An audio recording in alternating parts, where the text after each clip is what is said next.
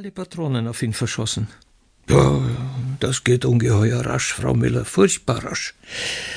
Ich möchte mir für sowas einen Browning kaufen. Der schaut aus wie ein Spielzeug, aber Sie können damit in zwei Minuten zwanzig Erzherzöge niederschießen. Magere oder dicke. Obgleich man, unter uns gesagt, Frau Müller, einen dicken Erzherzog besser trifft als einen mageren. Also, ich gehe jetzt ins Wirtshaus zum Kelch, und wenn jemand herkäme um den Rattler, auf den ich mir die Anzahlung genommen habe, dann sagen Sie ihm, dass ich ihn in meinem Hundezwinger am Land habe dass ich ihm unlängst die Ohren kopiert habe und dass man ihn jetzt nicht transportieren kann, solange die Ohren nicht zuheilen, damit er sie sich nicht verkühlt. Im Wirtshaus zum Kelch saß ein einsamer Gast. Es war der Zivilpolizist Brettschneider, der im Dienste der Staatspolizei stand. Der Wirt Paliwitz spülte die Tassen ab und Brettschneider bemühte sich vergeblich, mit ihm ein ernstes Gespräch anzuknüpfen. Die haben uns in Sarajevo was Schönes eingebrockt, ließ sich Brettschneider vernehmen. In welchem Sarajevo? fragte Baliwitz. In der Nusler Weinstube, dort rauft man sich ja jeden Tag. Im bosnischen Sarajevo, Herr Wirt. Man hat dort den Herrn Erzherzog Ferdinand erschossen. Was sagen Sie dazu? Ich misch mich in solche Sachen nicht hinein, damit kann mich jeder im Arsch lecken, antwortete höflich Herr Baliwitz und zündete sich seine Pfeife an. Brettschneider verstummte und blickte enttäuscht in der leeren Gaststube umher. Da ist einmal ein Bild vom Kaiser gehangen, ließ er sich nach einer Weile von neuem vernehmen. Gerade dort, wo jetzt der Spiegel hängt. Ja, da haben Sie recht, antwortete Herr Pallewitz. Er ist dort gehangen und die Fliegen haben auf ihn geschissen. So habe ich ihn auf den Boden gegeben.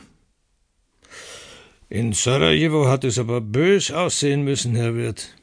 Auf diese heimtückische, direkte Frage antwortete Herr Palewitz ungewöhnlich vorsichtig. Um diese Zeit ist es in Bosnien verflucht heiß. Wie ich gedient habe, mussten wir unserem Oberleutnant Eis auf den Kopf geben. Bei welchem Regiment haben Sie gedient, Herr Wirt? An solche Kleinigkeiten erinnere ich mich nicht. Ich habe mich nie um so einen Dreck gekümmert und war auch nie darauf neugierig, antwortete Herr Pallewitz. Allzu große Neugier schadet. Der Zivilpolizist Brettschneider verstummte endgültig, und sein betrübter Ausdruck heiterte sich erst bei der Ankunft Schwegs auf, der bei seinem Eintritt in das Wirtshaus ein schwarzes Bier mit folgender Bemerkung bestellte In Wien haben Sie heute auch Trauer. Brettschneiders Augen leuchteten voller Hoffnung auf. Er sagte kurz Auf Konopist hängen zehn schwarze Fahnen. Es sollten zwölf dort sein, sagte Schweig nach einem Schluck. Warum meinen Sie zwölf? fragte Brettschneider. Damit es eine runde Zahl gibt. Aufs Dutzend rechnet sich's besser, und im Dutzend kommt auch alles billiger, antwortete Schweig. Es trat Stille ein, die Schweig selbst durch folgenden Stoßseufzer unterbrach. Also, er ruht schon in Gottes Schoß. Gott gebe ihm ewigen Frieden. Er hat's nicht einmal erlebt, dass er Kaiser geworden ist. Wie ich beim Militär gedient habe, ist einmal ein General vom Pferd gefallen und hat sich in aller Seelenruhe erschlagen. Man wollte ihm wieder aufs Pferd helfen, ihn hinaufheben, da sieht man, dass er mausetot ist. Das ist bei einer Parade geschehen. Diese Paraden führen nie zu was Gutem. In Sarajevo war auch so eine Parade. Ich erinnere mich, dass mir bei so einer Parade einmal zwanzig Knöpfe bei der Montur gefehlt haben und dass ich dafür vierzehn Tage Einzel gefasst habe. Zwei Tage bin ich krummgeschlossen gelegen, wie Lazarus. Das in Sarajevo, knüpfte Brettschneider an, haben die Serben gemacht. Da irren Sie sich aber sehr, antwortete Schweig. Das haben die Türken gemacht, wegen Bosnien und Herzegowina. Und Schweig legte seine Ansichten über die internationale Politik Österreichs auf dem Balkan dar.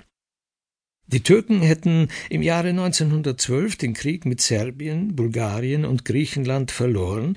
Sie hatten damals wollen, Österreich solle ihnen helfen, und als dies nicht geschah, schossen sie Ferdinand nieder.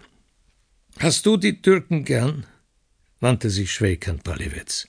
Hast du diese heidnischen Hunde gern, nicht wahr? Das nicht. Ein Gast wie der andere, sagte Palewitz. Und wenn's auch ein Türke ist, für uns Gewerbetreibende gibt